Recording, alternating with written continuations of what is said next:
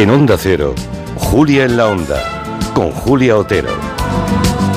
Hoy estrenamos Masterclass, siempre nos gusta aprender y cuando tenemos la persona adecuada, y esta nos la pidieron con, mucha vehemencia muchísimos oyentes, pues mm, iniciamos hoy esas Masterclass. Es el doctor Saúl Martínez Horta, que es em, neuropsicólogo, de los mejores neuropsicólogos que tenemos en España.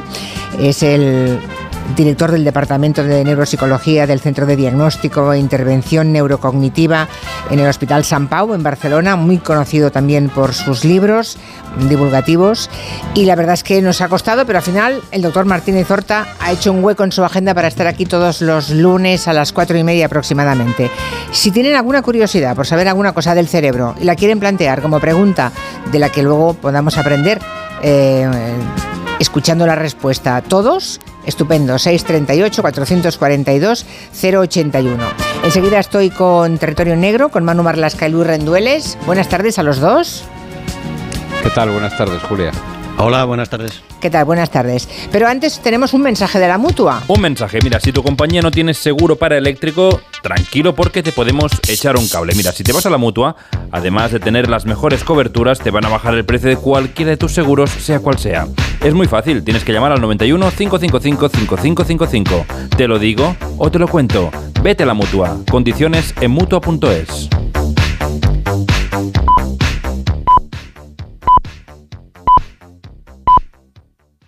¿Reconoces este sonido? Nos evoca emociones, recuerdos, voces, momentos que te han acompañado durante toda tu vida. Un sonido que forma parte de ti. El sonido de la radio. Y 100 años después, la radio es más radio que nunca. Está más viva que nunca. Se adapta y transforma con la mirada siempre puesta en el futuro. Y, por supuesto, disponible donde, cómo y cuando quieras. Por eso desde Onda Cero, Europa FM y Melodía FM queremos desear a todas las cadenas, a todos los oyentes y a todos los anunciantes un feliz día de la radio. Llevamos 100 años emocionando y solo es el principio. A3 Media, donde estamos todos.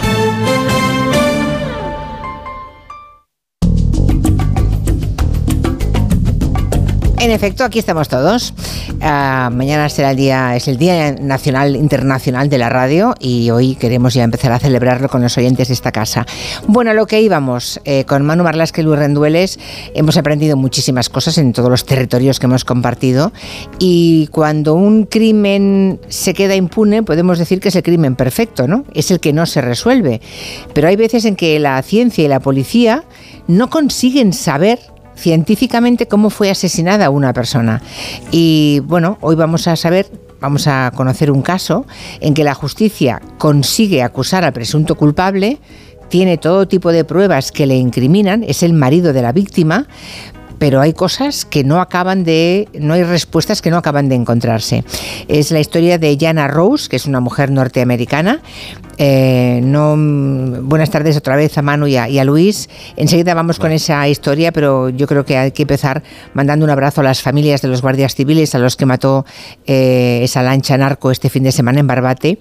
Eran David Pérez Carracedo y Miguel Ángel Gómez González, que fueron arrollados por la lancha de los delincuentes que transportaban droga. ¿no? Eh, la verdad es que aquí hemos tenido a esos guardias civiles.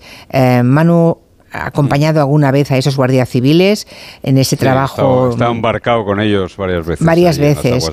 y aquí nos trajiste en su momento a la cabo primero a Eva, Eva Delgado, que es precisamente la que se ocupa de perseguir las narcolanchas en el estrecho, ¿no? Eh, ¿qué, ha pasado con esos narcos ahora convertidos en presuntos asesinos? Porque es lo que intentaron, ¿no? No hay otra, no, no se puede decir que su intención fuera otra. No hay ninguna duda, ¿no? Más allá de lo que, que, ahora Luis también tiene su, su, lo que aportar, lo que, lo que ha ocurrido es que, bueno, pues para contentar a, la autoridad política, en este caso al alcalde de Barbate, que se quejaba de que habían ido a parar cuatro narcolanchas al puerto de Barbate. Para que la gente lo entienda, las narcolanchas nunca están en los puertos de Cádiz ni de, ni de Andalucía. Las narcolanchas están en alta mar permanentemente y allí les reponen gasolina, les llevan comida, cambian las tripulaciones, pero las narcolanchas no están atracadas en, en cualquier punto de Andalucía porque son perseguidas desde hace tiempo, cuando cambió la ley, la ley del contrabando hace cuatro años ya pero en este caso había un temporal y ese temporal eh, eh, hizo que buscasen refugio ahí. Cuatro narcolanchas, cuatro gomas en el puerto de Barbate.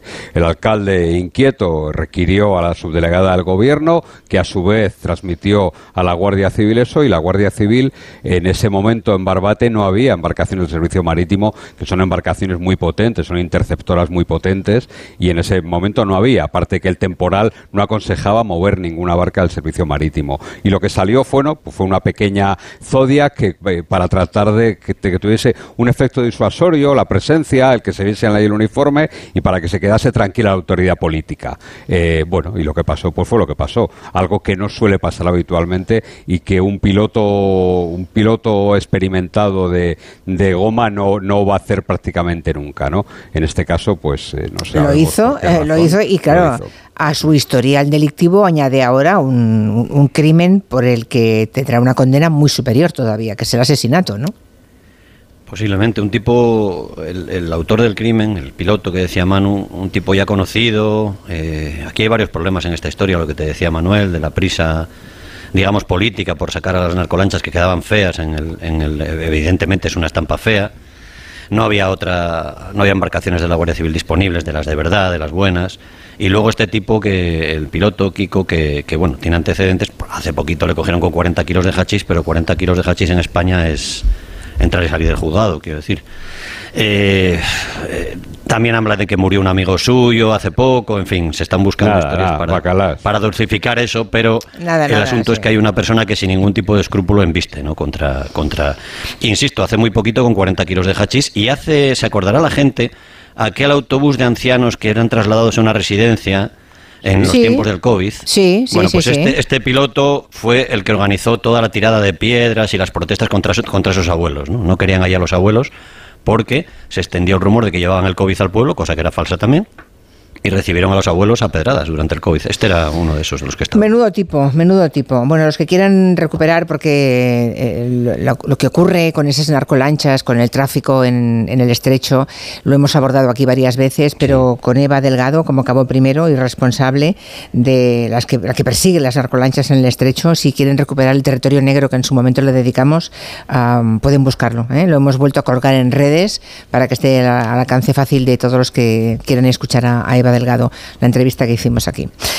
Vamos ahora a las Navidades de 2021. Hace nada, hace pues, dos años y poco, una pareja norteamericana viene a España, está de vacaciones por Europa y llegan a nuestro país, a España. Es un matrimonio que viven normalmente en Denver, en el estado de Colorado. El marido se llama Michael Martin Hosseini, la mujer se llama Jana Rose. Se ganan bien la vida los dos, tienen un negocio de talleres de coche allí en su país y deciden descansar y recorrer el sur de Europa durante unos meses, aquel año 2021, finales de 2021. Pasan por Croacia, por Italia, pasan por Francia y llegan a España. habían reservado esos últimos días del año un apartamento de lujo en una urbanización de Sotogrande, en la provincia de Cádiz.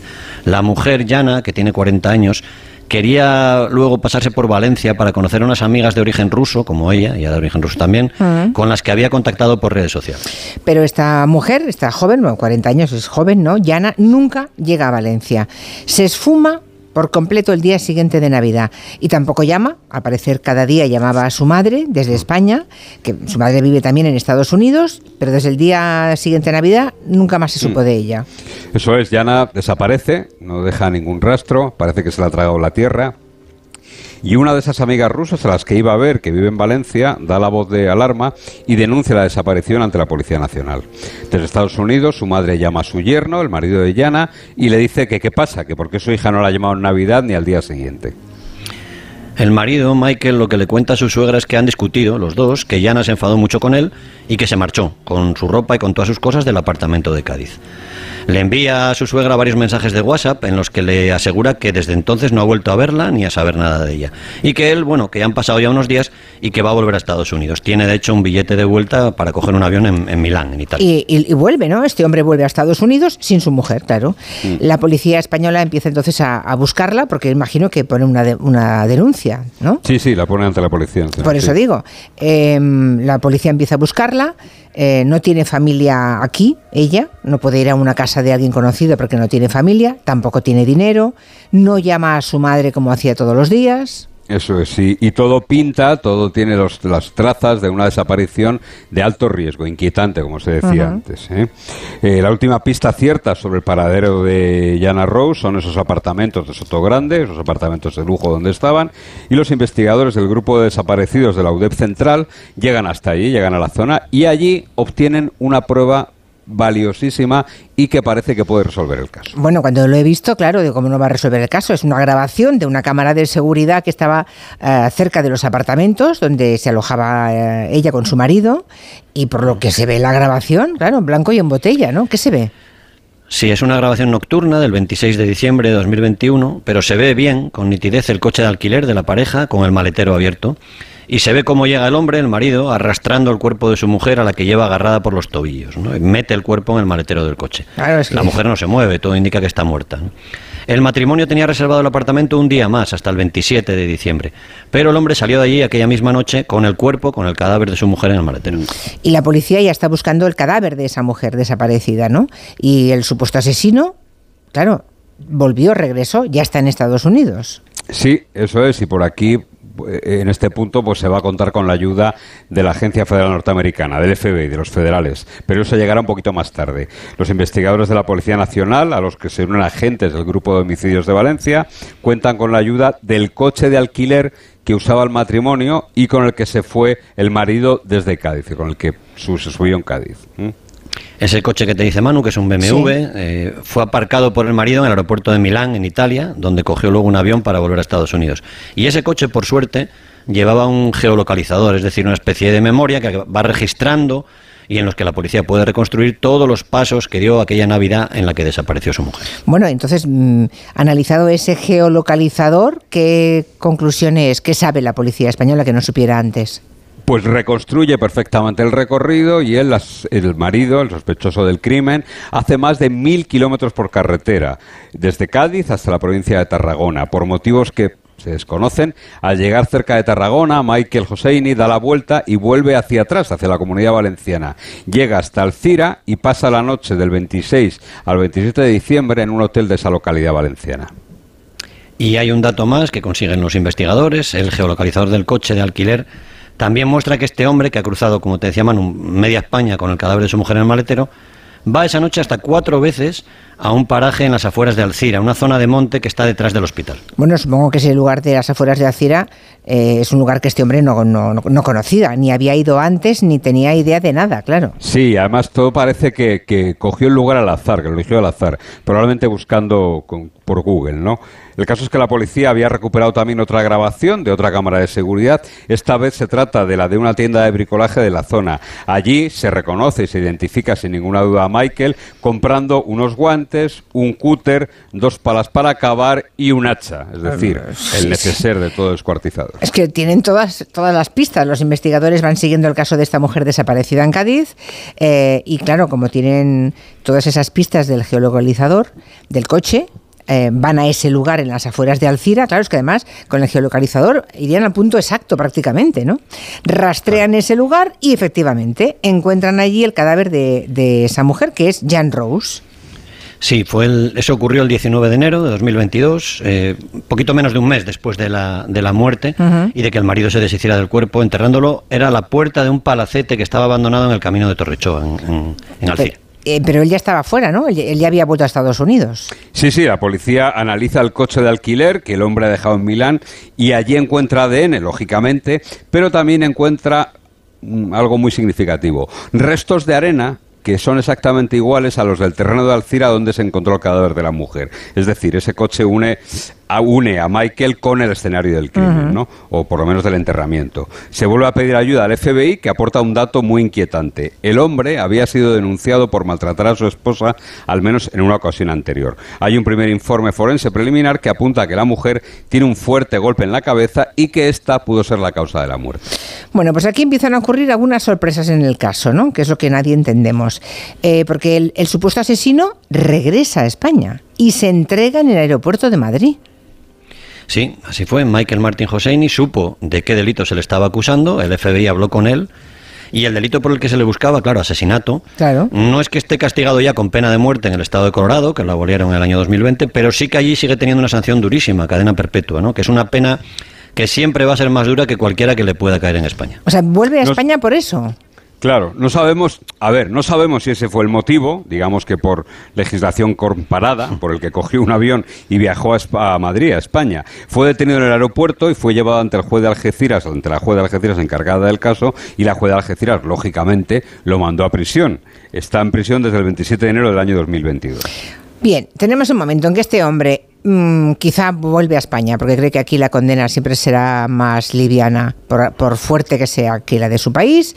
Eh, entra en la cárcel de Algeciras, la investigación continúa, se confía siempre, y, lo habéis contado aquí muchísimas veces, en que los cadáveres hablan, ¿no? Una buena investigación hace que haya todas las pistas que faltan. Eh, habéis comentado que la mujer tenía un golpe muy fuerte en la cabeza.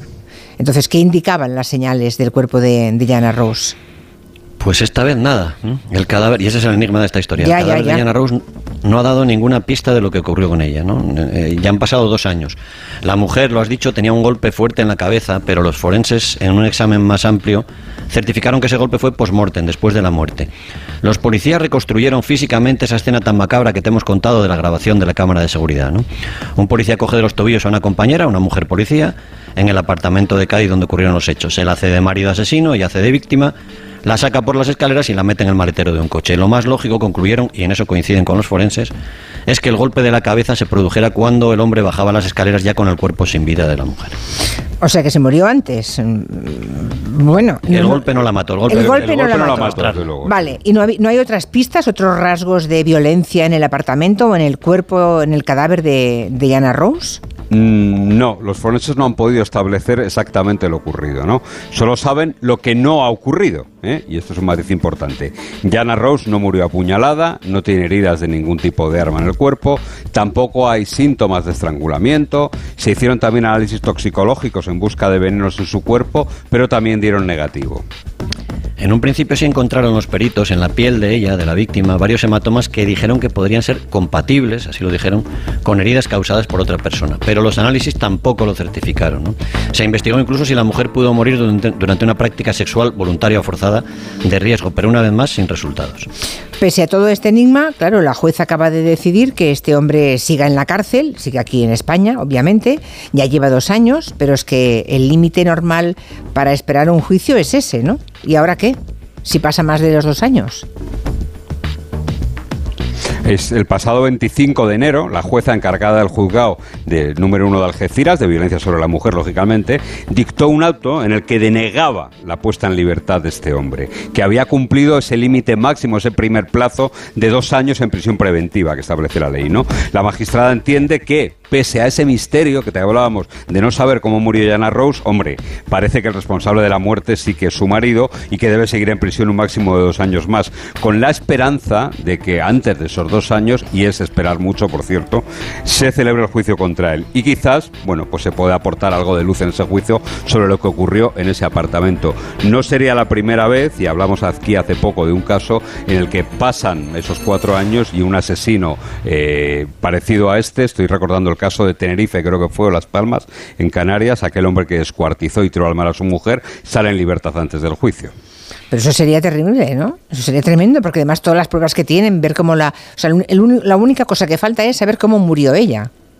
Exacto. Evidentemente, eso Bueno, es el es único que cuestión de abogados pero- y, de pero- lo lenta, pero él- y de lo lenta que sea la justicia, claro. Ya, pero ya, es ya. algo pero es algo muy importante cualquier abogado un poco espabilado con, Ya, ya, con, ¿no? con ese vacío te puede hacer una defensa estupenda ¿eh? Mm, Ya, ya. sí, lo- contando aquello de que murió de un ataque al corazón y él se agobió y ya está Pero eh, No, ya- no demos pistas, Manuel. no. No, no, desde luego, desde luego eh, la justicia española es extraordinariamente garantista, eso está claro.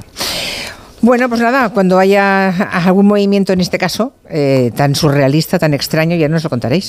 Manu Calvi bien. Rendueles, muchas gracias, hasta la semana que viene. Hasta luego. Adiós. Adiós.